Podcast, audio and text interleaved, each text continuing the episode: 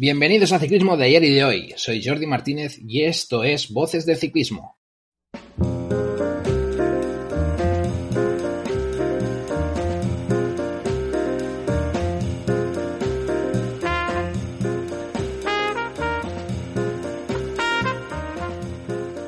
Hoy tenemos con nosotros a Raúl Banqueri, conocido por muchos por una de las voces del podcast de la cola del pelotón.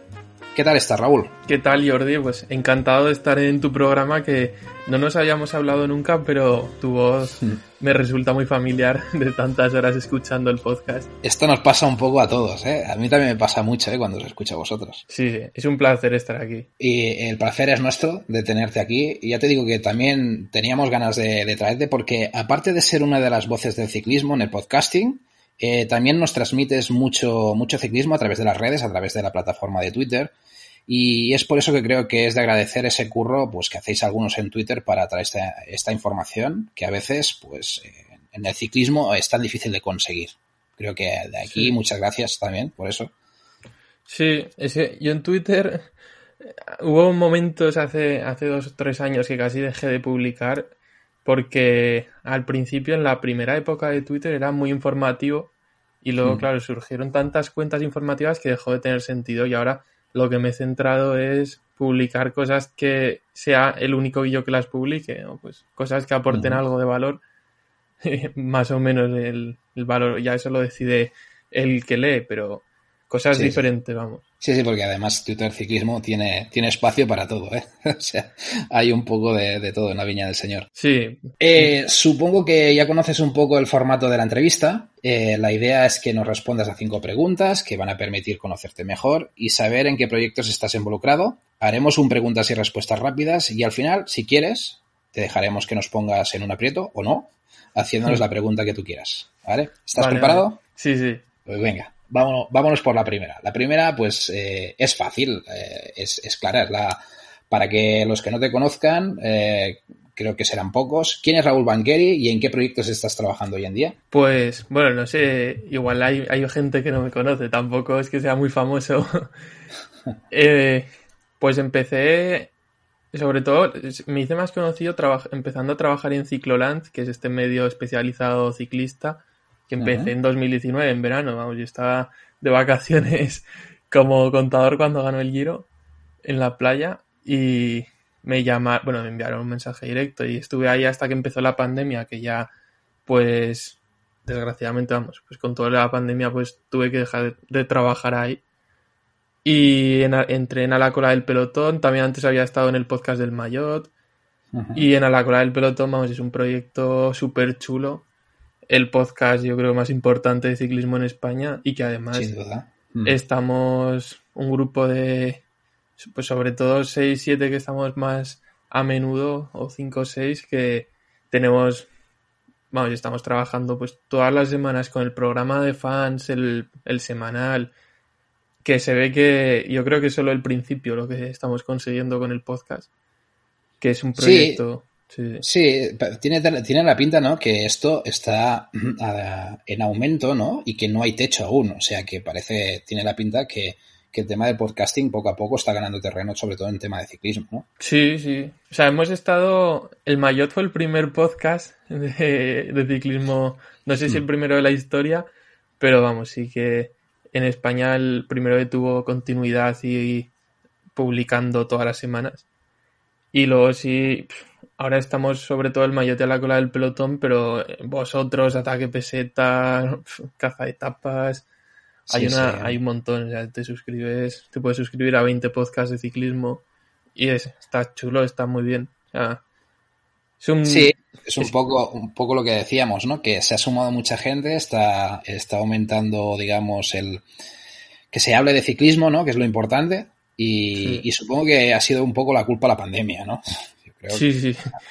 Sí, el caso es eso, luego los de tantos podcasts que nacen, cuántos se mantienen con el tiempo, que el vuestro se está manteniendo y también es está creciendo bastante, sí. A ver, es un poco, yo lo hablo muchas veces con David, eh, puede ser mejor o peor, pero creo que uno de los factores clave es la constancia, ¿no? Y la constancia yo creo que es, os, ha hecho tanto a vosotros como al Mayot pues dos grandes podcasts de referencia y eso yo yo creo que es lo importante en el fondo. Sí. Ahí luego, pues, es que el buen rollo que se transmite, por ejemplo, que transmitís David y tú, es que, o sea, cuando os oigo, pues es como si estuvierais hablando ahí en el sofá de vuestra casa o, o no sé, o en un bar, vamos, que no, no sé si vives juntos o no. No, no, no, no. O sea, nosotros, eh, él es de Santa Coloma, yo soy de Vic. Y lo que sí que es verdad que llevamos, pues, pues bueno, prácticamente, no amigos de toda la vida, pero sí que nos conocemos, pues prácticamente desde 2019, cosas así. Y eso crea, quieras o no, llevamos mucho tiempo hablando juntos. Y sobre todo de ciclismo, porque nos conocimos por ciclismo. Y eso genera un poco esa sensación, ¿no? De, estar con un colega hablando de algo. Y, de hecho empieza por ahí, ¿eh? Te lo digo. O sea, que nosotros empezamos un poco eh, os voy a, o sea, voy a confesar a vosotros directamente, que ya eso lo hemos dicho alguna vez en nuestro podcast, de que, de que nosotros cuando decidimos, decidimos hacer el podcast no conocíamos si había un maillot o había una cola del pelotón. O sea, es que no, no, no habíamos escuchado demasiado podcast de, ciclismo. Y luego cuando nos metimos aquí nos sorprendió, digo, hostia, pero aquí hay gente muy buena. Y casi, casi pensamos la, la posibilidad de, de, no continuar, de decir, hostia, pues aquí pero bueno, es eso, te, lanzas y te tiras y ya está, y vas sumando. Y, es lo bueno. Sí, que es lo que decía, el, que el buen rollo también hace mucho para seguir. Que en la cola del pelotón estamos, vamos, Fran, Albert, Gabriele, hay que, Miquel, Sergio, que somos... se, nota, se nota buen rollo también entre vosotros, ¿eh? y eso es muy importante, sí.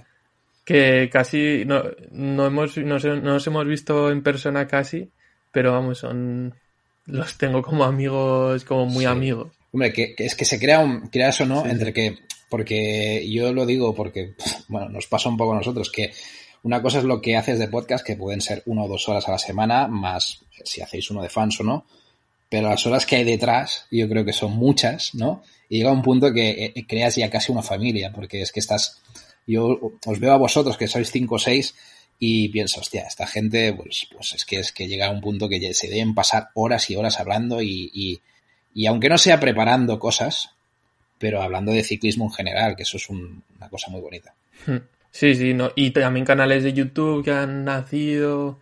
Está bien porque en los medios tradicionales, o tradicionales, o incluso ciclismo a fondo en la versión web, pues te hablan siempre de lo mismo, o sea, es muy no se salen más o menos de lo establecido de las notas de prensa, de los equipos, o si no critican a Movistar, por ejemplo, ¿no? Para poner un ejemplo. Y eh. sí, que salgan podcasts, canales de YouTube donde se expresen opiniones, bueno, y blogs, que blogs ya llevan más años, que se expresen opiniones libremente y en algunos podcasts o YouTube o tal, o tweets muy fundamentadas, mejor que en medios especializados, pues ampliar el abanico vamos, de, opciones para los usuarios. Sí, sí, y además que le da una sensación como de más más, más amigable, ¿no? Es lo que tú dices. Mm, yo puedo entender pues que haya medios que, pues, que viven un poco de esto, ¿no? Y que seguramente hay, hay algunas inversiones un poco por atrás que ahí pues se tienen que mirar mucho lo que dicen y lo que hacen, ¿no? Y en cambio, pues el podcast pues es mucho más, lo hacemos, la mayoría lo hacemos un poco por, por pasar el rato, por, por tal, y, evidentemente yo creo que vosotros ya, y por lógica aplastante, eh, tenéis que tener un poco más de ambición, ¿no? Porque se empieza a ganar algún tipo de dinero y hay que intentar llegar ahí, ¿por qué no? Por poder vivir de eso, lo que he escuchado muchas veces que, sobre todo con Fran, ¿no? Que le veo un tío que, que es un tío que, que, él sueña con, con, vivir de esto y yo creo que es un sueño muy bonito y que ojalá lo, lo consiga, la verdad, es que, que se trata un poco de eso, ¿no? Eh, no, no, a ver, eh, para mí ya te digo, eh, ha sido un año de descubrimiento todo el tema. yo he disfrutado mucho con vosotros. Te tengo que decir que también todo, ya, ya, te digo, de las cosas que estás haciendo hoy en día, por ejemplo, lo, del, lo del, Twitter, evidentemente, de los puntos UCI y todo el tal, a mí me has descubierto un mundo, porque yo más o menos sabía un poco cómo iba, pero claro, nos has enseñado un poco cómo está funcionando, nos vas actualizando un poco la clasificación Hostia, yo ese trabajo, yo ya te lo digo, para mí, para mí de chapó y además hay mucha gente que te lo, te lo dice. O sea que... Sí. Es que es lo que decía, intentar aportar algo diferente que no, no se suele ver en el resto de cuentas de Twitter ni en medios. Que, y al final, las reglas UCI están en un PDF que es un tocho infumable. Claro, y entonces, ¿quién, ¿quién se lo va a leer? Es Pues que tú. yo creo que no se lo leen ni los propios equipos, ni los Qué va, directores. qué va. Lo dijiste tú un día, ¿eh? Me, me- me quedé, me quedé- que, que incluso, yo creo que tienes bastante razón, incluso en, en la propia Movistar, no creo que tengan muy claras esas normas. No, no, no creo que se paren tampoco a Hmm. leérselas de, de arriba abajo, ¿sabes? Con lo cual lo demuestran en ciertas cosas que se ven. Y, y sí que es verdad, hostia, que cuando tú lo plasmas ahí, hostia, yo qué sé, eh, Sí. a mí me dio la sensación, y te lo digo muy en serio, ¿eh? de que el propio Pachivila, cuando fue entrevistado en, en- por David, de, de a pie de puerto, eh, había visto tus datos. O sea, me, me dio esa sensación, ¿eh? Sí. Igual me flipé un poco, pero yo creo que él, él, él era consciente de, de eso y de ese Sí. movimiento, ¿no? a raíz del- de empezar a publicar ese hilo, me han seguido ciclistas de Movistar, Hmm. me sigue y le da de vez en cuando a favorito Emanuel Hubert, que es el del Arkea, el manager, bueno, el director del, del equipo Arkea, y otros que yo creo que leerán en la sombra, irán mirando. Claro. Jonathan Lastra también me siguió por eso y sí que, Es- que a los propios ciclistas les, les viene bien una cuenta que publique esas cosas de manera clara, Claro. entendible para todo el mundo. Es que, es que eso lo buscas y no, no, no lo tiene nadie. O sea, es que cuesta de encontrar esa información. O sea, realmente Sí. una clasificación así no está en ningún sitio. y el año pasado, no sé si tuvo algo que ver, pero con lo de los Juegos, no, en 2019 fue, con lo de los Juegos Olímpicos, estaba pues la lucha entre España, Eslovenia y Colombia también, que al final para tener cinco plazas en los Juegos Olímpicos en la carrera en línea.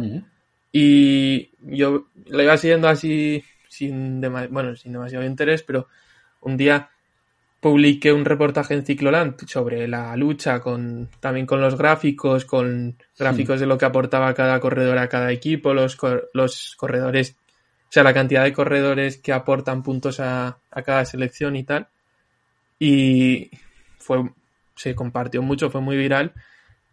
Y a raíz de eso es que todos los medios empezaron a decir, ay, la lucha por el- la quinta plaza en los Juegos Olímpicos ahí entre España y Eslovenia. Y a raíz de eso empezaron a cambiar calendarios de Valverde, que empezó a ir a muchas clásicas italianas para conseguir puntos. O sea, empezó todo el mundo a centrarse en esa lucha que hasta que yo no había sacado ese reportaje, no saqué en Cicloland, nadie hablaba de eso. Y yo no sé si, si habré tenido algo que ver, pero eso es sacar temas que están un poco escondidos, pero que son interesantes. No, no, pues ya te digo, eh, esa labor que haces es- está muy guay. La verdad, eso, eh, ¿tú, tú has estudiado periodismo? ¿Has estudiado Sí. algún tipo de...? Sí, ¿no? Sí, sí, periodismo lo terminé el año pasado y también la, la visualización de datos es un tema que me... Bueno, iba mirando cosillas encanta, por ¿no? mi cuenta y había una optativa en la carrera que me apunté porque me interesaba y, y en la optativa pues aprendí bastante. El profesor era majo, íbamos, nos quedábamos a hablar ahí después de clase y así estuvo bien, y me, me recomendó blogs y autores que he ido leyendo Muy bien. y bien. Por cierto, escuché el otro día, eh, escuchando cosas, porque quieras o no, te, te- te- te intentas preparar un poco la entrevista para, para no ir en plan, ¿y tú qué haces, no? Eh, escuché que hiciste un TFG sobre la monetización del podcast. Sí, sí. ¿Y eso ¿Y dónde, lo, y dónde lo escuchaste? ¿En la clase Esto, yo creo, yo sí, sí, sí, sí, yo creo que sí, creo que sí, Sí, sí, puede porque eh, en, en uno, bueno, luego lo hablaremos porque el tema de informe banqueri también ya te sacaré cosillas. Eh, pero sí, lo escuché y me hizo gracia. Eh, No sé, ¿qué conclusiones sacaste? O sea, así por encima, ¿eh? Tampoco no nos metamos mucho en eso. Pero ¿tú crees que hay posibilidades realmente en monetización del podcasting? Sí, bueno, está en internet ese TFG si lo queréis mirar los oyentes, Ah, mira, en- pues, que se llama eh, ¿cómo se monetiza no, no me acuerdo ya cómo se llama, pero opciones de monetización del podcast y no, no, no sé exactamente.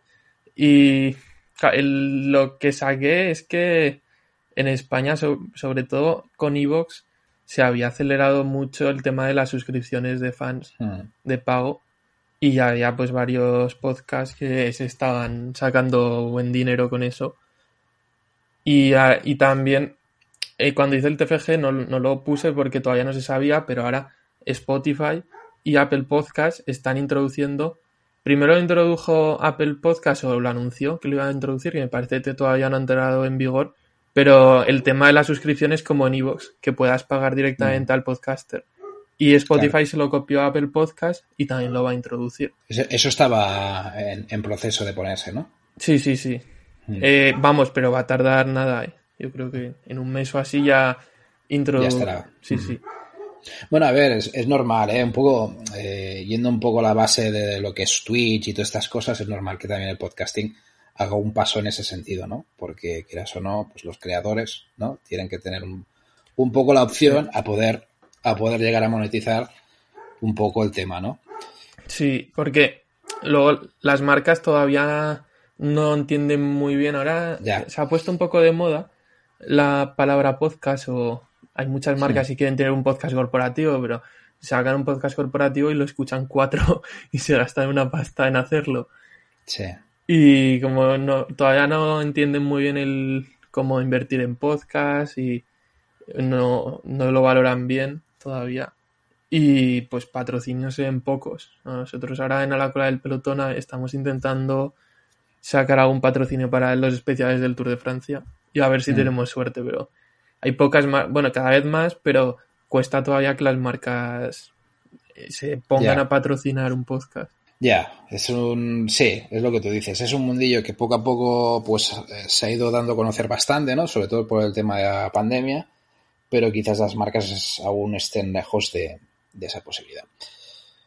Em, vamos a hacer un salto y, a ver, ¿Por dónde, eh, cómo empezó todo el tema de, sobre todo, redes sociales? Raúl, ¿cómo te metes en redes sociales? Porque llega un punto que uno, pues es anónimo y luego de golpe porrazo, pues se mete en redes sociales y empieza a dar un poco ese nombre. ¿Dónde empezó todo? Pues no me acuerdo qué curso era, pero creo que en cuarto de la ESO así, no sé cuántos años tendría.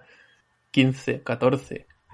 Que me creé la primera cuenta de Twitter porque, no sé, o sea, tenía, o sea, tenía una cuenta personal de Twitter que ya me la abrí, me la abrí igual en segundo de la ESO. O sea, yo sí que, bueno, como lo tengo más reciente, pienso en cursos más que en años. Pero vamos, sí, con 13 años o así, que ahora si lo pusiera me la borrarían, porque creo que era ilegal, si pusiera mi edad. Y luego, poco a poco, o sea, iba siguiendo a cuentas y veía como que cuando pasaba algo tenía más necesidad de contarlo que como de reaccionar a realmente lo que pasaba, no sé. Y me creé una cuenta de Twitter que se llamaba Pure Cycling o Pure Cycling, que fue de las primeras cuentas informativas de ciclismo y llegó a tener mil seguidores o así, que para... O sea, en los inicios de Twitter era bastante. Claro. y era una... Eh, vamos, que era menor de edad yo y era una cuenta anónima que la hice así un poco por... O sea, que, que me flipaba que la gente... Que yo no era ningún experto de ciclismo entonces y iba poniendo pues los perfiles, clasificaciones, fotos chulas y eso. Y me preguntaba la gente como si, no sé, como si fuera una referencia y yo, no sé, o sea, me, empecé a flipar con eso, sí. Yo te digo una cosa, eh, no sé de qué años estaremos hablando, eh, pero yo pues recuerdo, eh, sobre todo 2009-2010, costaba costaba encontrar información ¿eh? de, perfiles y de... 2013 o 2014. Cuando empecé. no, no. era fácil ¿eh? encontrar información de perfiles y estas cosas. Luego, a ver, es que Pro Cycling, Pro Cycling Stats, no sé cuándo apareció, pero un poco más tarde. Y eso sí que nos dio vida a mucha gente, es evidente, porque eso ha sido la Biblia casi. Pero, pero oye, es que antes antes yo me acuerdo, pues bueno, pues biciciclismo, tirabas de biciciclismo a ver qué te podían mm. contar. Me acuerdo que incluso hacían directos, esta gente, eh, directos digamos de texto, eh, y eso ya era la hostia. Eh, pero, pero que era, era complicado sacar información a veces de carreras, o sea que, no, no, o sea, entiendo que esa cuenta pues diera un poco de vida a, cierta gente, está claro. Sí, sí. Había otra cuenta que se llama Amantes del Ciclismo, que sigue todavía, pero casi no publica, y era como, era la referencia en aquel momento. Hmm. Y ahora se cansó, supongo, que es que, o sea, ya, ya han pasado muchos años. Y yo la ¿Sabes quién había detrás o, no? No, no, no. No. Ya, ya. A veces eh, esos héroes, héroes anónimos, ¿no? Que se quedan ahí por, no, por no querer dar un poco la cara, ¿no? Y la cuenta anónima la tengo ahí en Twitter, o sea, pero sin, usar, pero bueno, luego cuando empecé a estudiar periodismo me centré en la cuenta personal, que le podría haber cambiado el nombre a la anónima mm. porque ya tenía ahí mil seguidores y en la personal pues empecé de cero, pero bueno, al final tampoco creo que hubiera importado demasiado. Supongo que es un poco las bases del periodismo, ¿no? También eh, darte un nombre, ¿no? Darte a conocer como tal, claro, que es lógico también. Oye, ¿y cómo, ¿y cómo sucede lo de que apareces en el Mayotte y todos estos temas? Pues cuando empecé la carrera, digo, bueno, pues por hacer prácticas y, o sea, ir empezando a meterme en el mundillo, porque tampoco conocía a nadie. Vamos, que hay, hay algunos que sí que son hijos de o familiares, pero vamos, yo no, no conocía cuando empecé a, a nadie del mundillo. Y le mandé pues un mensaje directo por Twitter, me parece, a Juan o a la cuenta del Mayot y ahí empezamos. Y bien, o sea, es que si nos ponemos una grabación de entonces, vamos, era muy... No sé. Yo he escuchado una, he escuchado una, porque buscando por ahí vos pones tu nombre, una de 2016, Defienden Mayot. Sí, pues sí, sería, creo que empecé en 2016 o a finales, a finales de 2015 que fue cuando empecé la carrera. Sí, sí. Y entonces hacíamos también narraciones de carreras y comentábamos. Vamos, aprendí bastante y teníamos muy buen grupo también con Miguel Triviño, David, que vamos, que les quiero muchísimo. Ah, vamos, y con Juan. Sí, sí, no, a ver, es un buen grupillo, ¿eh? También eh, los de Mayor son... Sí, sí, sí. Tienen mucho curro también lo que hacen, o sea que, a ver, eh, lo que pasa que, a ver, cosas de la vida, ¿no? Entiendo que al final pues vas a parar a, la cola del pelotón por, las circunstancias que sean, pero que con el, con el rollo de lo del figo, que, que, entiendo yo que es un poco en broma, ¿no? sí, sí, es en broma. Vamos, sí, sí. Pero que bueno, que, que lo que realmente yo creo que son dos, dos grandes proyectos y, y, lo que hemos dicho antes, que han dado mucha vida y que, y que a mí me sorprende sobre todo cuando he escuchado alguna vez Juan Clavijo diciendo que a los 13 años ya estaba dando guerra. Y digo, madre mía, sí, sí. Es que... pasado años, ¿eh? O sea, y además que él, él claro, es, es, mayor que tú, ¿no? Y, sí. que, y que quieras o no, eh, estamos hablando de bastantes años atrás. Sí, cuando yo lo conocí estaba estudiando la carrera, terminando, creo. Y vamos, los, los que conocemos a Juan más, pues vamos, sabemos que es que es muy trabajador. O sea que todo lo que tiene se lo ha trabajado muchísimo. Es muy constante. Bueno, y, y, muchos de los que estáis aquí metidos os nota, ¿eh? que, que, os gusta currar de esto y, os lo curráis bastante, la verdad. Oye, sobre todo una cosa, eh, voy a por un tercer apartado que el informe Banqueri. Raúl. Yo creo que, mira, si te digo la verdad, para mí ha sido una de las novedades como sección de la cola del pelotón que más me ha, o sea, lo que me ha gustado más de este año. Y, claro, estoy convencidísimo que aquí hay mucho curro detrás. ¿Cómo surge la idea y cómo te preparas los informes? pues la idea creo que la tuvo Fran, que me dijo, es que estás porque de vez en cuando por el grupo de WhatsApp ponía cosas frikis y, no me hacían ni caso porque el grupo de WhatsApp de la cola del pelotón está más para pasar fotos de paellas que para hablar de ciclismo. Y nada, y me dijo Frank que me, pusiera una sección para hablar de cosas frikis y le di ahí una vuelta, lo pensé y al final pues como cambiábamos de temporada, o sea que empezaba el año 2021 y por añadir alguna novedad al programa, pues tiré para adelante. Y sí, lo que lleva, o sea, lleva muchísimo trabajo, sí. Depende de qué informe banquero, pero por ejemplo, para el de los jóvenes es que para hice cinco jóvenes extranjeros y cinco españoles, pues para cada extranjero pues mirar un montón de medios locales, mirar si tiene entrevistas en YouTube para conocerles más la personalidad, o sea, igual me pego seis o siete horas. Para, bueno, pues depende, depende de, cuál, pero pues cuatro o cinco horas para, para preparar un informe de Ankery, por lo menos. Sí, sí. De, hecho, y tiras, tira, que tiras más de redes, tienes contactos, puedes, o sea, tienes gente un poco del mundillo que te puede dar información sobre algunas cosillas. Eh, bueno, yo lo que intento es estar en muchos, también porque me gusta ver, estoy en el Telegram del Mayot, en el de A la cola del pelotón, en el de Aflan Rus, que también es una maravilla, en un Discord de, de la comunidad de Reddit, que hay muchísima gente internacional que conocen, que al final acabas conociendo a, a la gente. En otro Telegram italiano. Y así también aprendo, voy manteniendo el inglés que no se me vaya oxidando y el italiano. Y pues, conozco a muchísima gente y a, veces digo, oye, ¿alguien ha visto a...? Porque, por ejemplo, la, anécdota de Marco Brenner, de... No sé si, si escuchaste ese programa. Sí, que, hubo, cachondeo con Marco Brenner. que iba a las carreras de cadete ya con el rodillo, se ponía a calentar, le sacaba una vuelta a todos. Pues yo me lo dijo un chaval italiano que había corrido contra él. Que lo pregunté en un servidor de Discord que, hay de ciclismo en, italiano y me hablé por privado con él, o sea que al final buscándote la vida aprendes. Y por ejemplo pues con lo de John Barrenechea me que es otro bueno una promesa española. Estuve hablando con un oyente a la cola del pelotón que empezó a contar su vida a pasar audios.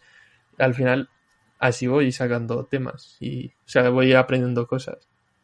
Bueno, y, aparte es lo, que comentamos con David también la, semana pasada, es que hay gente con mucho nivel también por ahí, ¿eh? Sí, O sea, y realmente vas tirando un poco de hilo y te pueden llegar a explicar, pues claro, mil, cosas. sí, lo que hay que hacer es tener poca vergüenza para abrir mensaje directo y, para molestar, pero sí, y ir hilando temas también y tener tiempo para investigar. Yo creo que en, el ciclismo, a ver, no podemos, quizás no podemos decir lo mismo en Twitter, ¿no? Que, quizás el Twitter ciclismo hay un poco de todo, pero yo creo que en, las distintas redes hay bastante respeto con el tema del ciclismo, ¿no? No sé si gente bastante maja, yo creo, ¿eh? Que, te puede llegar a, aceptar, pues yo qué sé, pues entrevistas aquí, eh, hablar con ellos sin problema por chat yo creo que hay gente bastante maja. Estoy hablando siempre de, la gente de redes, ¿eh? Ya sabemos que el tema de, los ciclistas a veces es más complicado, pero, pero yo creo que en redes hay gente bastante maja por ahí dando vueltas. Sí, sí. Ahora hay algún hater también, pero en general. Sí. Eh, sí, pero la gente, y, es lo que te digo, los veo más en Twitter, ¿eh? Haciendo, en Twitter, pues, sí. los anónimos y todas estas historias. Pero bueno, eh, lo que tú dices en Telegrams, en Discord y estas cosas, yo creo que hay gente bastante más, sí, sí, ¿verdad? Sí. Y luego también lo de Twitch, lo que decíamos, estas, e, estas retransmisiones donde hay el chat que puedes, que puedes, digamos, tratar con el, con el que lo hace. Yo, no sé, yo creo que se está creando una comunidad guapa y, esto puede, bueno, lo que decimos, hay, hay mucho margen aún por, por ir ampliando, o sea que, que también está muy bien. Sí. Y una, a ver, ¿Qué informe te quedas tú? Yo ya te digo, los he escuchado todos, los he escuchado todos. Eh, ¿Tú con cuál te quedas? ¿Cuál es el que más te ha gustado montar o hacer? O, al contrario, este me dio un curro que te cagas y al final casi me arrepentía. no lo sé, el, de los jóvenes en general, o sea, tanto los españoles como los extranjeros, me gustó mucho prepararlo. Porque hablé con mucha gente para documentarme y estuvo guay. Ah, de ahí, de ahí salieron, bueno, Pitcock, que era quizás más conocido, ¿no? Pero, pero el de Brenner, yo creo que nos, nos lo hiciste, lo hiciste ver a muchos, ¿eh? A Marco Brenner, que luego quizás el chaval, pues, pues lo ha faltado un poco más de, dejarse ver, ¿no? Pero yo sobre todo me quedo con Diego Camargo, porque es un, mm. chaval que yo no, no lo conocía nada. Y, mira, a mí me has dado esa chispa, ¿no? De, de, echarle un ojo encima y a ver qué, qué puede hacer este chico, ¿no? Y, y no sé, yo creo que es interesante sacar esos nombres. Por ejemplo, hablamos de Ayuso en el español, en el de los españoles, y, hablé con mucha gente con, que había compartido pelotón con Ayuso, ¿no? Y, al final hice pues un resumen un poco de su personalidad, que fue interesante. Que, bueno, dije que es un, que la, la, gente no le tiene mucho cariño, ¿no? Los que han compartido pelotón con él, porque es un poco sobradete, soberbio. Que... visto la, visto la última, ¿no? La, entrevista de, creo, de la COPE, ¿no? ¿Era? Sí, sí, la, la oí ayer, sí. Que dijo que, no quería que lo comparasen con nadie, que no le gustaba.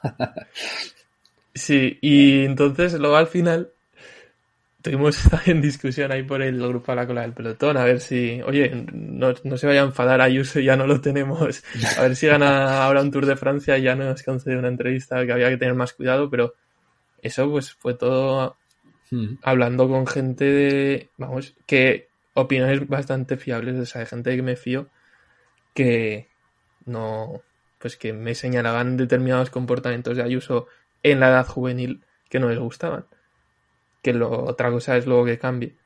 Pero vamos, es eso, ir metiéndote, o sea, ir tirando del hilo y... Sí, sí. O lo, eh, es que investigaciones, eh, con lo de la, la... de la del Alpecin, por ejemplo, a ver, saber un poco el equipo por dentro, el motivo de por qué Matías sigue ahí en ese equipo, a mí me parece muy interesante porque son cosas que dices, hostia, es que todo el mundo, entiendo yo que sin, sin, sin escuchar un poco lo que nos, nos cuentas, eh, todo el mundo se hace la pregunta por qué este tío está con un equipo así, ¿no? O sea que... Pues, el del 1X también, que ya no me acordaba. Que... Hostia, sí. Sí, sí, cuando empezaron a Yo lo, he reescuchado, lo he reescuchado eh, ayer, creo hoy, porque yo lo había escuchado en su día, pero lo he reescuchado y me hace mucha gracia porque, claro, todo lo que contaste eh, en ese momento pues está transmitiendo un poco lo que está pasando ahora, ¿no? Que esta, esta gente va, a saco, ¿no? Porque sí, sí. parece que, que van muy en serio. Sí, sí, me, me adelanté ahí un poco mm. y es un grupo muy chulo. Luego es que, por ejemplo, cuando, lo del Manuela Fundación, que de eso no, pues no ha salido informe de ni nada, pero que va, esos temas de ir tirando ahí del hilo y mm. al final meterte en grupos de Facebook y al final sacar contactos, empezar a mandar mensajes de Twitter, mm. que haya gente que te diga no sigas. al final, sí, sí, eso pasa a veces. No, no, a ver, a mí me parece realmente, por, por quien no los haya escuchado, que, bueno, aparte de escuchar el resto del programa de la cola del pelotón, eh, pero oye, que los informes banqueros, yo realmente te digo una cosa, eh, te digo muy en serio, te, deberías, no, no, no te lo voy a decir ahora como para que hagas otra cosa aparte, pero a mí ese formato documental, para mí me lo tendrías comprado. O sea, y casi te diría una cosa, es, es, yo creo que es casi un piropo. Eh, a mí se me asemeja mucho al estilo Informe Robinson, que creo que un poco el guiño de Informe Banqueri puede ir por ahí, pero es que está muy guay, porque es eso, es que, es que traes, es lo mismo que el Informe Robinson, ¿no? Cuando trae, pues, de un deporte, ¿no? Pues, de fútbol, pues, te trae, pues, la parte esa más documentada, más tal. Hostia, yo creo que esto encajó muy bien. Yo aquí me gusta mucho esto que has hecho porque me, recuerda un poco ese estilo y, está muy guay. Gracias, gracias. Yo te, lo digo en serio, ¿eh? yo creo que incluso un formato, mira lo que te digo, ¿eh? no, no, no te quiero meter pájaros en la cabeza, pero un formato así documental, tratando un tema de investigación, incluso llevando gente, esto yo creo que, vamos, triunfarías, ¿eh? Raúl, te lo digo en serio. El, el periodismo de investigación me mola mucho, pero mm. lo hay, hay gente que está también un poco confundida con lo que es, porque ven el equipo de investigación de la sexta y hay mucho detrás de eso, vamos, no es irte ahí a un portal y ponerte a... No, no, y, para hacerlo bien hay mucho curro, muchas horas eh, y sobre todo mucho personal también, supongo que necesitan para hacer estas cosas. Y sí, y tiempo, sí, sí. Sí, sí, es un, es un formato que tiene mucho curro, pero realmente es muy interesante, muy. Bueno, vamos a hablar de, de, tus inicios, porque todo el mundo tiene un inicio, y hablamos ya del chispazo del ciclismo, ¿no?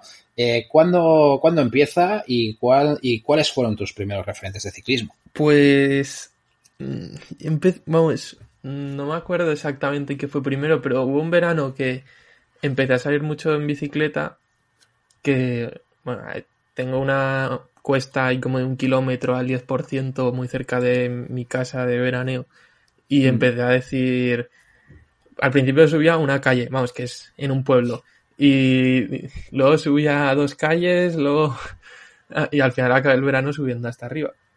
Y ya me empezó, me empecé a seguir más el ciclismo, me compré el Pro Cycling Manager por ver, no sé, por, por jugar un poco, pero que en ese momento pues veía el Tour de Francia que creo que el primer recuerdo es el Tour de Pereiro, el primer recuerdo que tengo. Mm. Y poco más, el Tour de Francia y la Vuelta a España. El Giro casi desde 2012 o así los veo. no, desde 2011 el de contador también, sí. Y con el Pro Cycling Manager em, descubrí que hay muchas más carreras aparte de las tres grandes vueltas. o sea, me gustaba... Sí, sí, me gustaba jugar mucho las clásicas de pago y digo, hostia, pues estas están tan divertidas en el juego, igual también en la realidad están guays. Empecé a ver ya todo el calendario como estaba en el Pro Cycling Manager y todas las carreras World Tour. Y pues gracias al Pro Cycling Manager empecé a seguir todo el calendario, porque si no, conocía la vuelta al Giro y, el Tour y ya. Bueno, es un poco lo que nos pasaba, ¿no? Que yo ya lo he comentado alguna vez en algún rodillo, alguna cosa, que eh, eh, pasa que mm, realmente aquí teníamos pues lo que teníamos en televisión, tampoco podíamos eh, ver cualquier cosa. Yo yo me acuerdo que a ver, eh, con las entrevistas con Miguel o con Saúl, él, nos comentaban que si la parabólica y tal, yo no tenía parabólica, por ejemplo, en casa. Y me acuerdo que por ahí en 2010, 2011, si me tenía que ver una clásica belga, pues tenía que hacer chanchullos, como todo el mundo. O sea, buscarte una emisión pirata e intentar localizar alguna cosa. Y a mí me pasó un poco también como a ti, eh, quizás también más involucrado por, por el tema del, bueno, de la página web que teníamos con, toda una serie de gente, Cime Spain, que jugábamos a un juego de ciclismo virtual en un foro.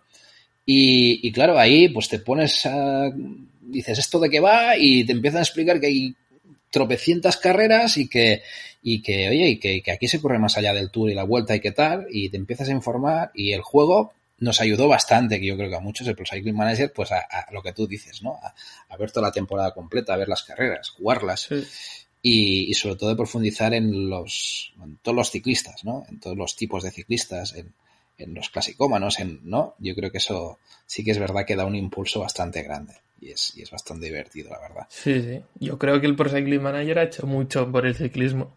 O sea, que hay mm. veces que les ponen pegas por que no tienen ni, siquiera las licencias, que los equipos se niegan a dar las licencias. Y digo, pero chicos, y al revés, o sea, deberías agradecerles lo que hacen, ¿no? Eh, están trayendo aficionados, pero más tienen esa visión más cerrada vieja. Bueno, es que hoy en día yo siempre hago la broma con algunos compañeros de trabajo que les digo que eh, estoy convencido que algún director deportivo de fútbol ficha con el FIFA. O sea, eh, ¿Por qué? Porque llega un punto que es que el FIFA es, que es casi Dios, ¿no? Es, dentro del fútbol, pues todo el mundo pues eh, conoce las medias, todo el mundo conoce a los jugadores y esto no con el Pro Cycling Manager ha pasado a ser un poco lo mismo, ¿no? Eh, yo me acuerdo que incluso teníamos algunas discusiones con algunos compañeros que jugábamos juntos al juego este que te digo, que, que venía alguno y decía, pero yo he pillado a este porque el Pro Cycling Manager tiene, yo qué sé, 80 de sprint. Y, venía uno y decía, pero ¿cómo me vas a, decir que has pillado este por un 80 de sprint de un juego que se lo puede haber inventado cualquier tío? Bueno, en fin. Teníamos folquillas de estas.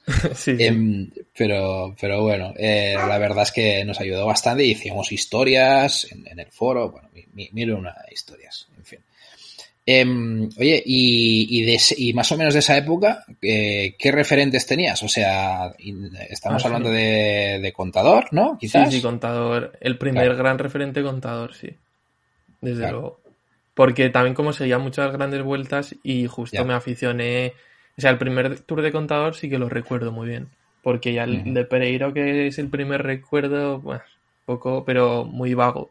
Y el de contador sí o sea, luego los, los, otros tours de contador sí. Pero luego con el paso del tiempo, eh, el tema del dopaje y tal, ¿no? También me informé más. Porque, o sea, pasa, me acuerdo cuando se anunció el positivo, ¿no? Que toda España estaba, que salían en las portadas del marca, como que los putos franceses, no sé qué. Y luego te informas más y ves que es más complejo que eso. sí, sí, sí. Que no es que los franceses le tengan manía o... Y, y luego, pues, Valverde, que también tiene pasado, obviamente, pero, pero por su forma de correr y su personalidad me ha gustado más. O sea, es, ha sido más referente, eh, más actual, vamos, pero el primero sí que fue contador. O sea, o sea, tú has tirado más de Valverde a la larga, ¿no? ¿Dices? Sí, ahora de Valverde, sí. Sí, pero ya más cuando empezó a volver de la sanción de 2013-2014 Pero antes era de contador, o sea, un poco pesetero también. Pero. Yo me acuerdo, siempre digo lo mismo, que cuando, cuando fue la Vuelta a España, que se la jugaban pues contador y purito, eh, yo estuve en lo, bueno, en la etapa de los lagos, yo estuve de vacaciones con, la que es mi mujer ahora mismo, y la engañé, la engañé, subir a los lagos y ver la etapa. Y, estaba ahí esperando y tengo la imagen grabada eh, de, ese, de ese momento en que pasan Contador, Purito y Valverde. Eh, cada uno con el mayor, porque en ese momento Purito llevaba el, el mayor de líder y luego estaba uno con el blanco y el otro con el, con el verde. Hmm. Y, oye, esa imagen para mí es, la hostia. O sea, teníamos tres tíos ahí que, estaban, estaban dando una de las mejores épocas, ¿no? Del de ciclismo español, ¿no? Yo creo. Sí, sí, sí. Sí, esa vuelta a España mm, me aficionó también bastante. Luego la ves o lees comentarios de gente, ¿no? Que mm. dice, Va, vaya truño, todo muritos. Ya, sí, había mucha tierra a, purito, ¿eh? Las cosas como son. Sí, pero en el momento yo la disfruté mucho.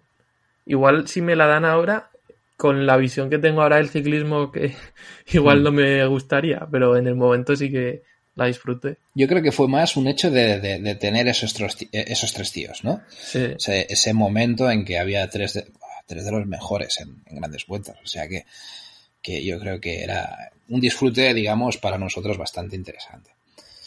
La verdad. Y si quieres pasamos un poco más en la actualidad. Actualmente, ¿qué, ciclista, qué ciclista tú te quedas? Va. O sea, de lo que está saliendo últimamente. Pues difícil, no sé. Es difícil, es difícil. Te lo pongo difícil, lo sé. Es que ahora, desde que estoy así como más metido, también soy un poco más frío y no me engancho más, o sea, no miro, lo miro como un poco desde fuera, más. Bueno, pero que, está, que está muy bien. Yo, yo lo decimos mucho con David, que mirar el ciclismo sin colores es, casi de las cosas más bonitas, porque disfrutas, disfrutas de todo lo que pasa. Hombre, un ataque de Mikel Landa lo disfruto mucho, pero... O sea, se puede decir que... No, eres, no eres landista, pero te gusta. O, o eres landista. Mm, no, del todo, pero vamos, sí que un ataque me pone de pie. Y, luego entiendo, por lo que me estás diciendo, que te gustan más las grandes vueltas, ¿no? Sí, bueno, depende de qué gran vuelta y qué clásica. Pero en las grandes vueltas eh, valoro más la táctica, aunque también hay clásicas con mucha táctica. Pero, o sea, como el que se vaya cocinando a fuego lento, eso me gusta y ver bien, ir viendo cómo se mueven los equipos, que día ah. meten a uno en fuga, que día... hay más cosas a analizar, pero claro que son 21 días, obviamente, y una clásica es uno. O sea, me gusta más una clásica que una etapa de una gran vuelta, pero en global, pues una gran vuelta mejor. Sí, sí, el cómputo, digamos, las estrategias, todo, ¿no? Tiene, tiene su parte de, de gracia. Oye, y ya que estamos en actualidad, ¿te atreves a tirarte un poco de la moto de los, va, los nacionales españoles? Hmm. ¿Qué, pronóstico nos sacas? Pues Jesús Herrada, que lo dije ayer en el podcast, en la cola del pelotón. ¿verdad? El coche. Y no, no voy a cambiar. Que sí, sí, el año pasado, si lo recordáis, se le salió la cadena, ¿no? En la última curva, que fue muy dramático. Aunque ya la había superado Luis León, ¿no? La había alcanzado. Sí, yo creo que ganaba, ¿no? Luis Le igualmente, ¿no? Pero sí. pero sí que fue bastante dramático. Y este año viene muy enfocado Jesús Herrada. Oye, que te he escuchado y has nombrado a Vicente García de Mateos. y, y no, a ver, yo, estoy un poco contigo. Este tío, cuando, cuando, no sé, parece que se marca este objetivo, ¿no? Porque normalmente lo hace bastante bien. Sí, es que con Vicente García de Mateos y en general con todos los de Portugal está el tema del dopaje. Mm. Con de Mateos Además ha tenido problemas con el pasaporte biológico, que al final el pasaporte biológico de la Agencia Española Antidopaje no ha sido validado por los jueces españoles porque no, lo han considerado una prueba de dopaje. Y hay un bueno hay un lío ahí que hace poco esta última semana sacó José Andrés Ezquerro si no me equivoco el, un reportaje en el AS explicando eso que es un follón lo del pasaporte biológico español. Y al final se ha salvado de la sanción de Mateos, pero está muy manchado el nombre. Ese es el problema, ¿no? Que no, no le sancionan, pero llega un punto ya que, es como si lo estuvieran casi. sí. Sí, sí, básicamente. Oye, y no, no quiero hacer mala ¿eh? pero, pero lo de Francia te ha jugado una mala pasada, ¿eh? Pues es que yo, a, mí me ha hecho mucha gracia porque eh, en el momento, o sea, a ver, las cosas como son. Eh, ibas bien encaminado. O sea, la, verdad es que Remy Cabaña ha marcado el primer mejor tiempo, ¿no? En la crono. Y, y bueno, por lo que hemos, no sé si tú tienes alguna información más, parece que algún problema mecánico, un cambio de bici y además, aparte que el tío yo creo que se ha cruzado totalmente, ¿no? Y, y ha llegado fatal. Pero, pero bueno, Sí, sí. El, me, ha hecho gracia lo, cuando. Es que yo lo he escuchado justo en el momento y digo, hostia, juraría que acabo de entrar, porque yo lo he escuchado por la tarde, el, el, semanal, y, y, justo había entrado de, de, ver un poco cuatro resultados y había visto de Benjamin Thomas. Y, justo escuchaba eso y digo, hostia, juraría que acabo de ver que, no ha ganado Remy Cabaña. Y dije, hostia. Dije que si ganaba Cabaña dejaba el podcast, como dando por hecho que iba a ganar Cabaña.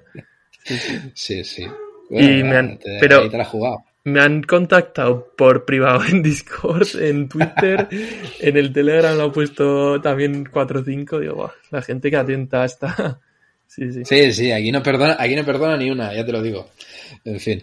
Bueno, pues nada, de momento los nacionales, eh, lo que tú también has dicho, ha habido bastantes sorpresillas, ¿eh? O sea, de momento el tema de Renko, este de Remy, eh, y el último, ¿cuál ha sido? Que lo has comentado. Eh, Pogachar. El de. El de Pogachar, el de Pogachar, sí. Ha ganado sí, contra contrarreloj, sí. ¿Tú, ¿Tú, crees que eso de Pogachar puede haber alguna duda ahí? no sé, eso. Con lo bien que estuvo en el Tour de Eslovenia, no sé, una contrarreloj. Igual está jugando al despiste. De cara al Tour, ¿tú, tú qué impresiones? ¿Tú por quién apostarías? Mm, yo creo que Pogachar, si tuviera que apostar por alguien, pero el recorrido le da muy bien a Roglic, ¿eh? que son etapas cortas. Sí. Le da muy bien. Pero sí, es que Pogachar también, como en contrarreloj, anda lo mismo que Roglic, parece ser. Sí, sí, sí. Hay que, hay que verlo porque, no, sé, igual no siempre le va a salir la crono que tuvo el año pasado, pero... Ahí está, y la crono que quizás este año tampoco, tampoco es igual, ¿no? Y... Ya, exacto. Con lo cual no tienes esa, esa subida. Eh, no sé, a mí también me hace pensar que este año puede que Roglic se tome la revancha. Sensaciones, ¿eh? Es que, el año no ha corrido. Pues el año pasado estuvieron tan igualados en la montaña Roglic y Pogachar que si este mm. año vuelven a estar tan igualados, la diferencia la van a marcar las cronos que van a ser, igual van a ser más decisivas que la montaña, porque el recorrido, jodo, ya lo analizamos cuando salió, pero es muy... hay solo tres finales en alto, pero tampoco es que haya finales en bajada, o sea, hay tres etapas de montaña duras realmente. Que hay muy, poca montaña y, cortas y... Quizás este arranque, ¿no? También le puede ir bien a Roglic. Sí. Incluso posibilidades. ¿Tú, ¿Tú, realmente ves posibilidades de Alaphilippe que pueda dar un poco de, arranque bueno? Sí, en el arranque sí, pero eh, en la montaña. luego se le puede hacer largo, ¿no? Sí, sí. Bueno, es, lo que decíais vosotros, ¿eh? que, que Francia tiene muchas esperanzas de que, esta gente. Hombre, es que, sin Pinot. Como Godot, sí. Ya, mm. sin Pinot, pues. Sin, sin Pinot y Bardet, pues, los pobres franceses se han quedado con el objetivo ese de ganar el Tour, que ¿cuántos años hace que no lo ganan? 40 o así, ¿no? Una sí, sí, una borrada, una borrada. Sí. Sí, Por ser los organizadores es un trauma que tienen bastante, bastante interesante, pobres. Pues nada, eh, como seguro que haremos todos previas, ya, ya hablaremos de Tour, ¿vale? Y, oye, eh, llega el momento que te cedo un poco el control, unos minutos, y nada, que te dejo que nos hagas una pregunta, si la quieres hacer a mí, a David, si la haces a David, pues ya se la haremos llegar, lo que tú quieras. pues, ¿del proyecto o de ciclismo? O lo que elija.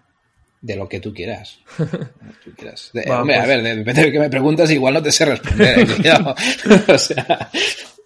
No sé, pues el, el proyecto, a ver ¿Cómo lo ves dentro de. en el futuro, el podcast? El vuestro. El, El nuestro. ¿Cómo lo vemos en el futuro? A ver, bueno, realmente te, voy a decir una cosa ahí, voy a hablar por mí, porque, porque esto también, pues si quieres, pues se lo voy a trasladar a David y que nos lo conteste en el semanal y así pues, pues también tal. Eh, yo creo que con David hemos sido muy claros el uno con el otro porque mm, ha habido momentos en que hemos querido hacer muchas cosas, hemos querido reinventarnos, supongo que habrás escuchado intentos que hemos hecho por aquí y por allá.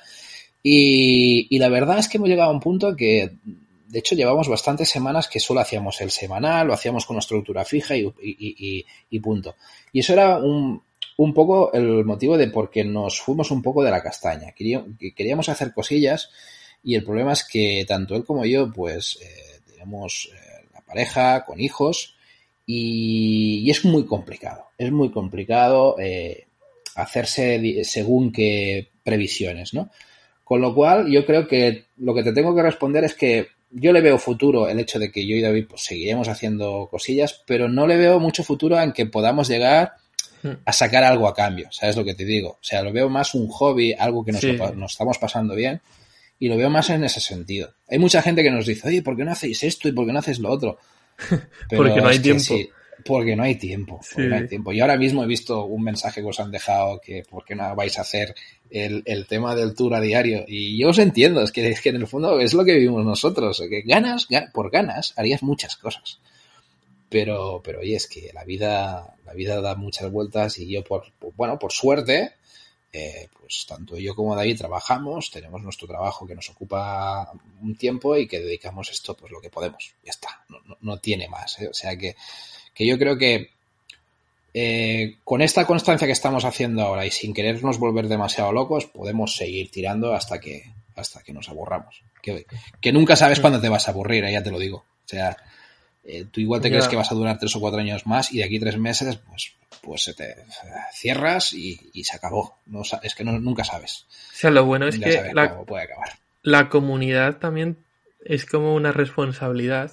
El, la comunidad que te sigue, ¿no? decir, guau, ¿cómo lo vamos a dejar? Que aquí eh, hemos creado esto, o sea, que es como que traspasa el propio grupo, ¿no?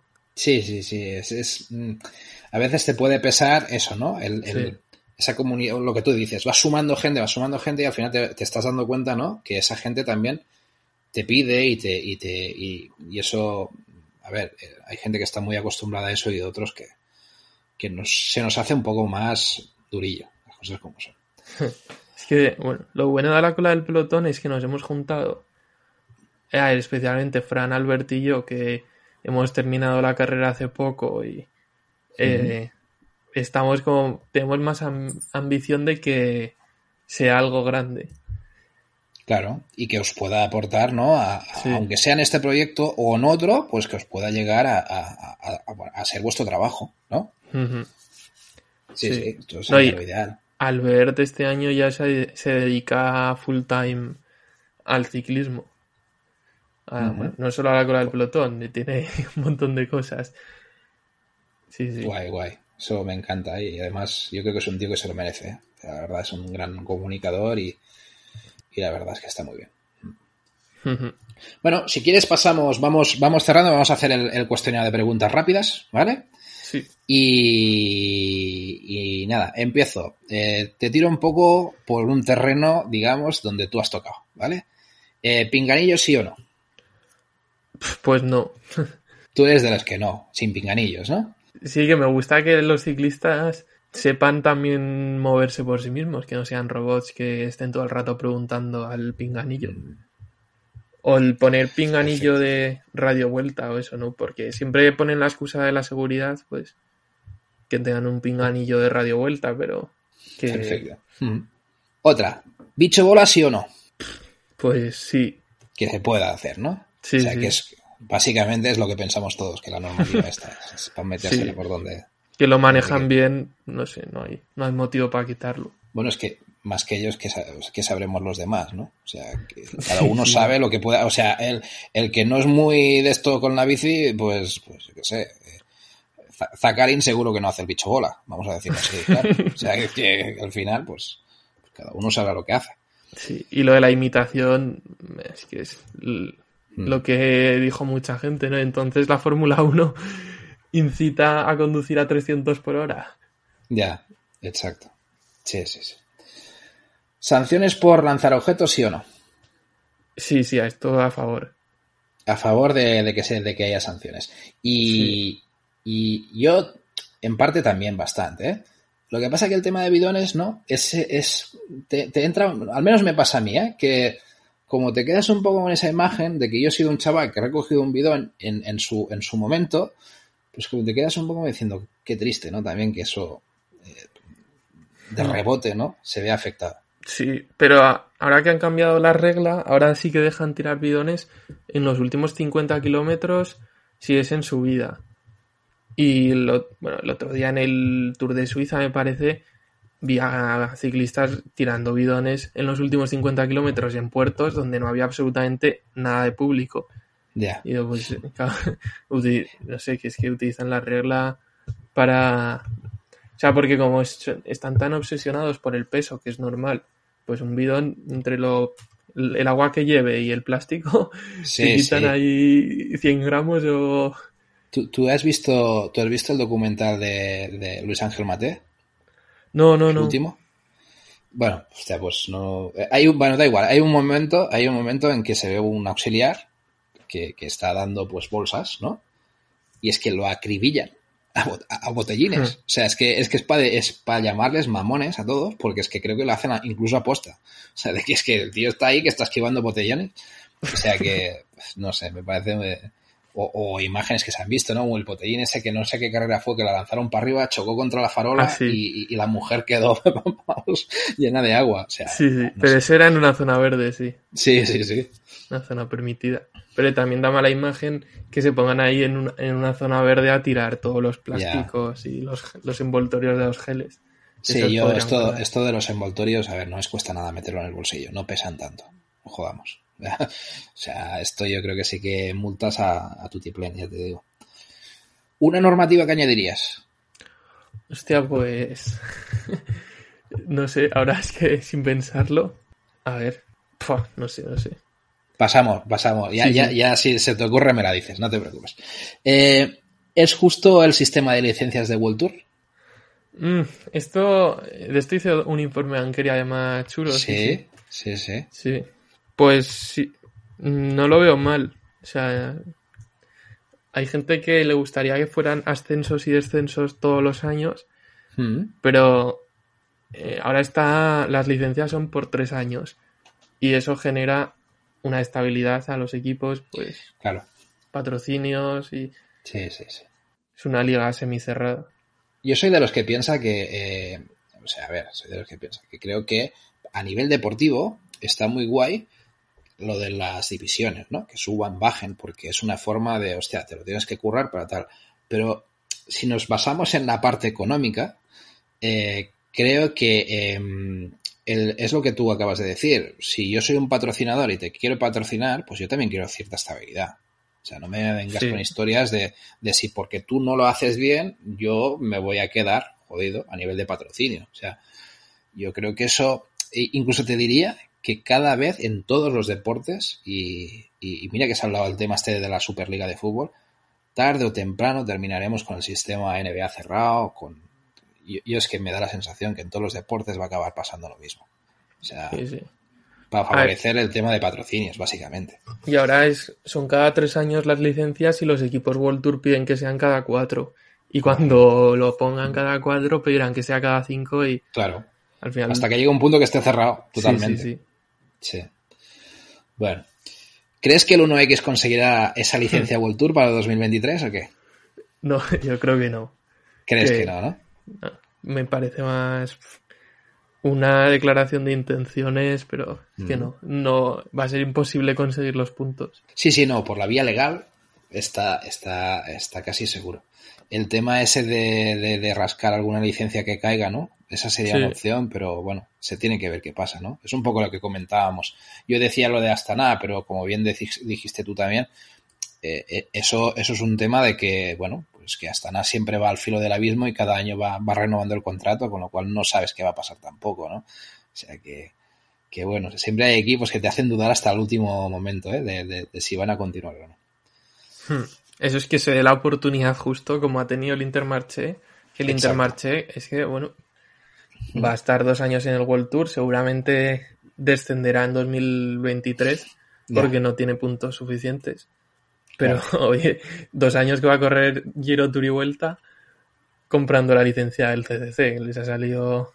Sí, sí. O sea, hay gente que, que dice que es mirar a corto plazo, pero si se aseguran el Tour dos años, vamos. vale, y vamos por las últimas. Eh, Tour Giro Vuelta. Uh, el Giro. El Giro.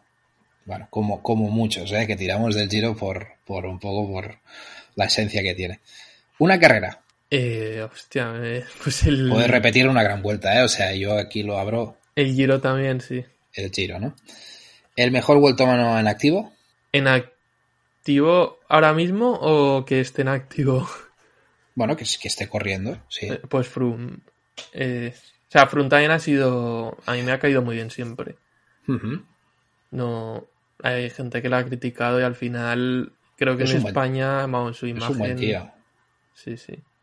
Sí, sí, y es un tío que, que ha ganado lo que ha ganado. O sea, es que en el fondo, ¿no? Sí. Pero ¿El que... mejor clasicómano? Pero, uy, Ah, no, sigue, sí, no. sí, no, que, que es un señor Froome que con todo lo que ha ganado. Claro.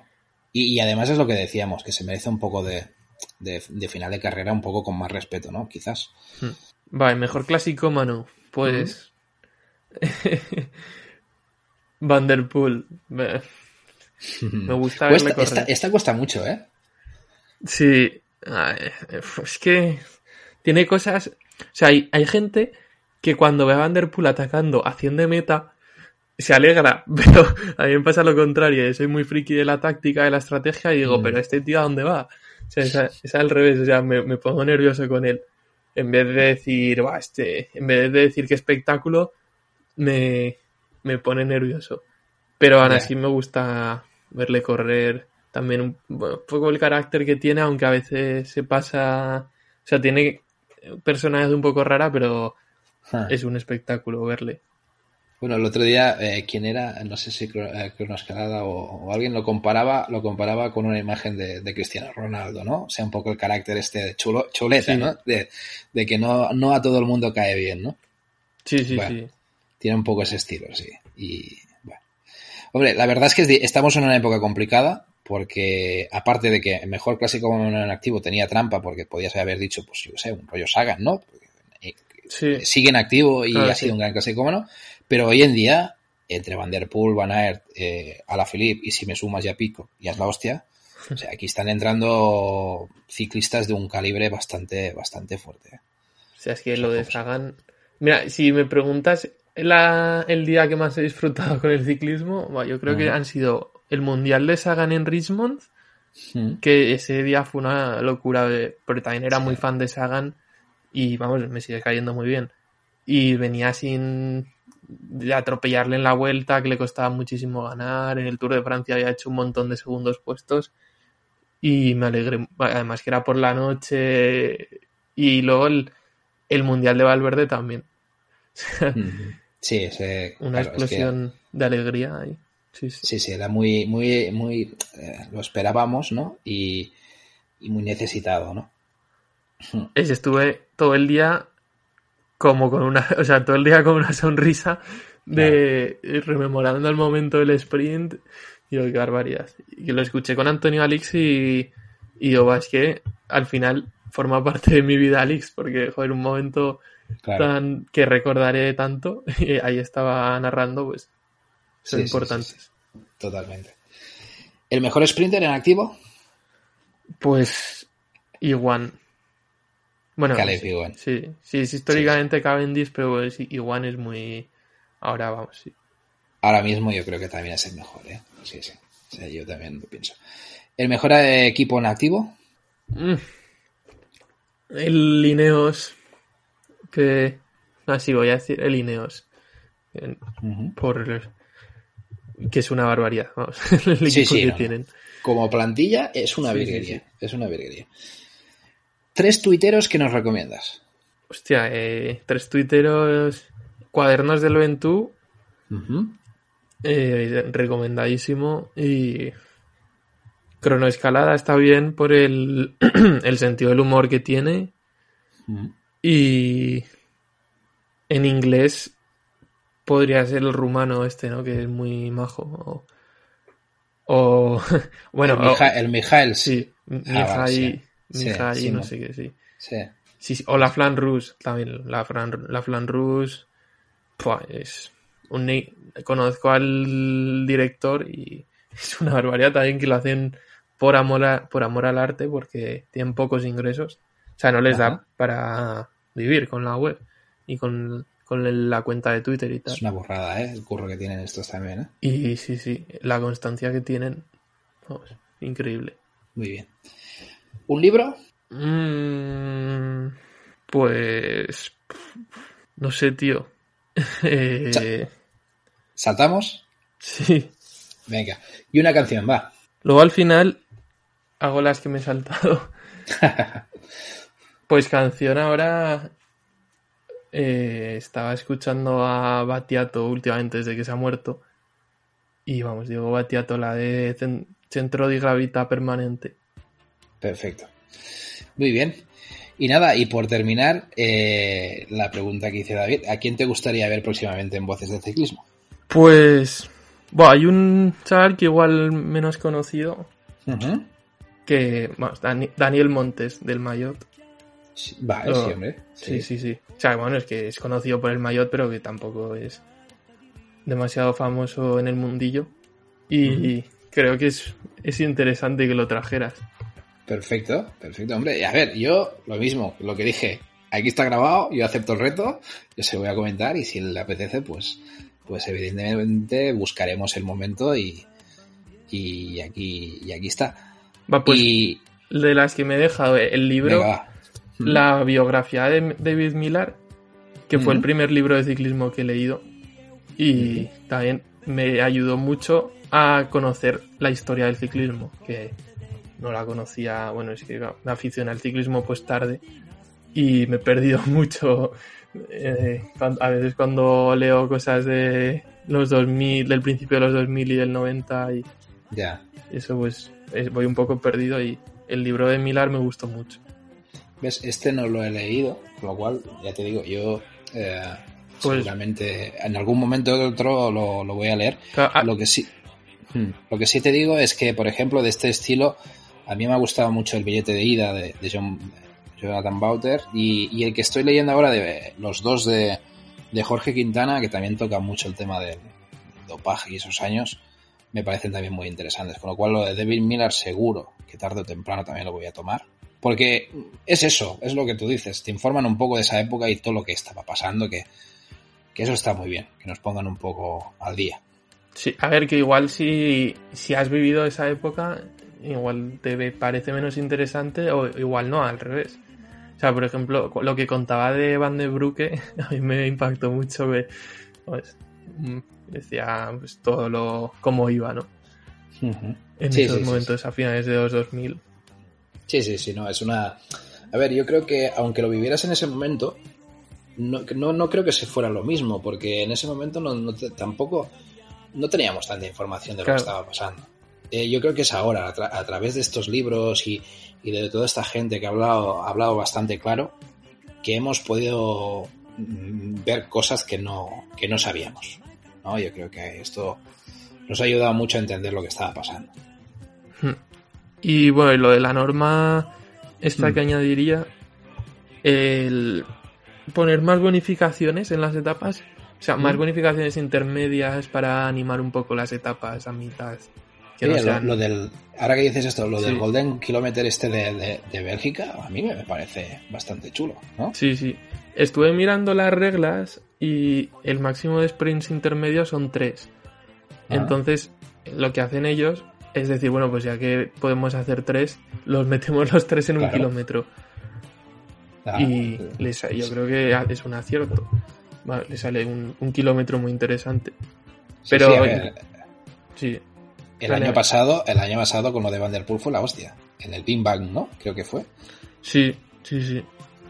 Pero incluso poner alguna etapa que sea llana así aburrida sobre el papel, poner 4 o 5 golden kilometers Sí, sí. podría, a mí me parecería interesante. O, Sí, sí. bueno, y bonificaciones en puertos y un poco lo que está haciendo el Tour, un poco. Pues sí, sí, sí, me parece, sí, me parece buenas normativas para aplicar, la verdad, y que las aplicase en muchas carreras. Nada, y para finalizar un poco, un poco de promo, a ver si me lo sé un poco. A ver, eh, si queréis escuchar a Raúl, está habitualmente en el programa semanal de, del podcast de la cola del pelotón. Normalmente entre semana, ¿no? Martes, miércoles, por ahí puedes sacarlo, ¿no? Mm, el miércoles por la mañana, bueno, la madrugada del martes al miércoles de normal. Porque grabamos a las 10 de la noche y... Ay, Muy bien. Y, luego también a través de Twitter, pues eh, la clasificación de los puntos UCI, que no falte los lunes, ¿no? Que los, los, martes, sacar los, martes. Perfecto. ¿Y me dejo alguna cosa más? ¿Alguna cosa más que, estés haciendo? Mm, no sé, no, no he caído, vamos, pero no, no, creo que no te dejas nada. Muy bien, Raúl, pues nada, pues que sepas que ha sido un placer y yo me lo he pasado muy bien, la verdad. Eh, charlas así, pues, pues, bastante amenas y espero, pues nada, lo dicho, que te hayas pasado bien y, y hayas disfrutado. Sí, sí, sí. Ah, un placer también conocerte más. Que es lo que digo, que solo de oírte te tengo muy escuchado, pero. Muy bien. Perfecto. Pues nada, Raúl. Un no, placer un y, y, nos vemos. Chao, chao. Adiós. La musica finto rock, la new wave italiana, il free jazz punk inglese, neanche la nera africana. Cerco un centro di gravità permanente che non mi faccia mai cambiare.